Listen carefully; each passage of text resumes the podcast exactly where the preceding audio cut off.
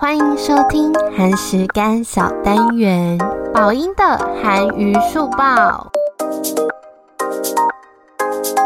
韩星李善均和 GD 摄图案似乎出现了逆转，李善均一百根毛发毒检呈现阴性，韩梅估大概八到十个月内没有碰毒品。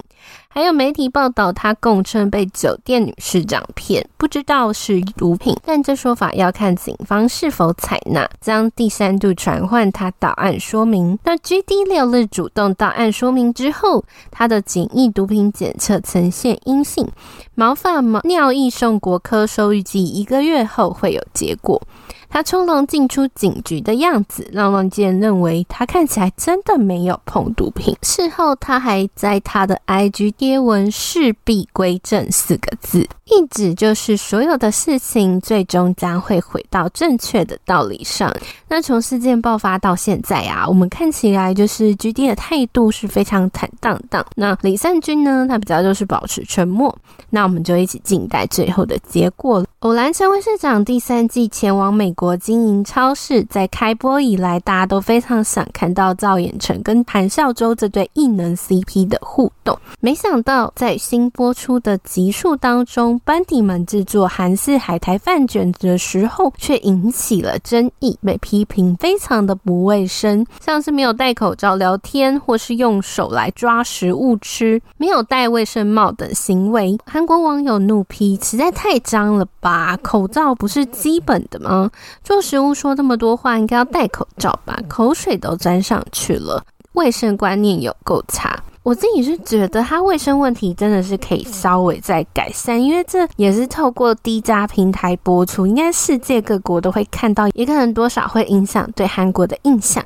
那另外还有网友呢，找出那间超市的谷歌评论，有当地民众就投诉说，他想要去购物，在路口被节目组拦下来，大概理由就是说有一些拍摄上的法律问题，还有说他不是典型的美国人，所以他们就非常的失望啊，因为是一间亚洲超市，怎么可以这样对待亚洲人呢？那其实大家知道节目组要去拍之后，那韩国人就整个全部蜂拥而至，所以他们后来才决定限制对象为当地的居民。那超市的餐厅也也是采预约制度。我觉得在海外拍摄真的非常不简单哦，会面临很多这种现实跟拍摄需求考量。能理解就是节目组需要限制人数或是对象，那可能是在跟当地居民沟通上没有太完美，才会导致这些争议。下一则要跟大家分享的是，有防弹少年团爸爸之称的 HYBE 议长房时赫日前跟 JYP 娱乐的创办人朴真勇去留 Quit 的节目，就受到各界的关注。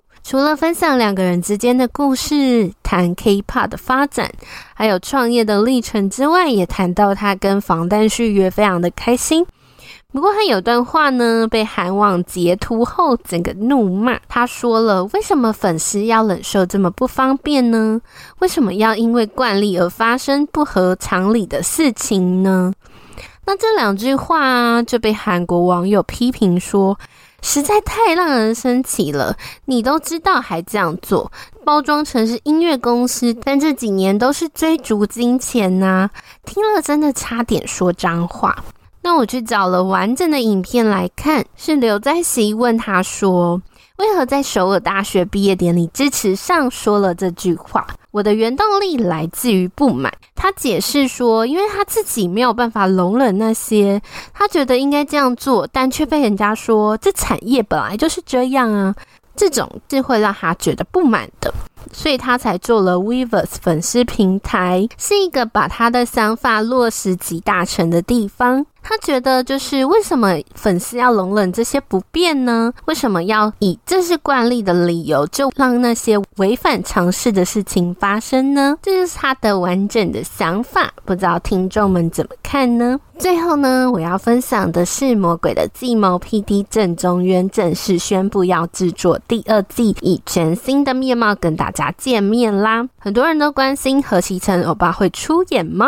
其实他前阵子在 Y 被问到类似的问题，就是说你会再出演类似的生存竞赛节目吗？他说出演太多这类的节目呢，虽然会诱发观众那种过度投入，但他觉得这会产生一些期待值，还有一些固定的人设，对那种成果较好的玩家啊，就不会带来太好的影响。所以他个人觉得，比起当参赛，他更想当 NPC 哦。那诗媛呢？他在专访的时候也被问过这个问题，会想出演第二季吗？他自己是说他会考虑一下，因为知道过程会很辛苦。那东仔呢？也被粉丝问到这个问题，他说自己是郑中渊 PD 的十年的老粉，所以如果被邀请的话，他无条件要参加啦。最后帮河锡辰欧巴宣传一下他的《我独自生活》，即将在这周五播出啦，大家可以准时收看哦。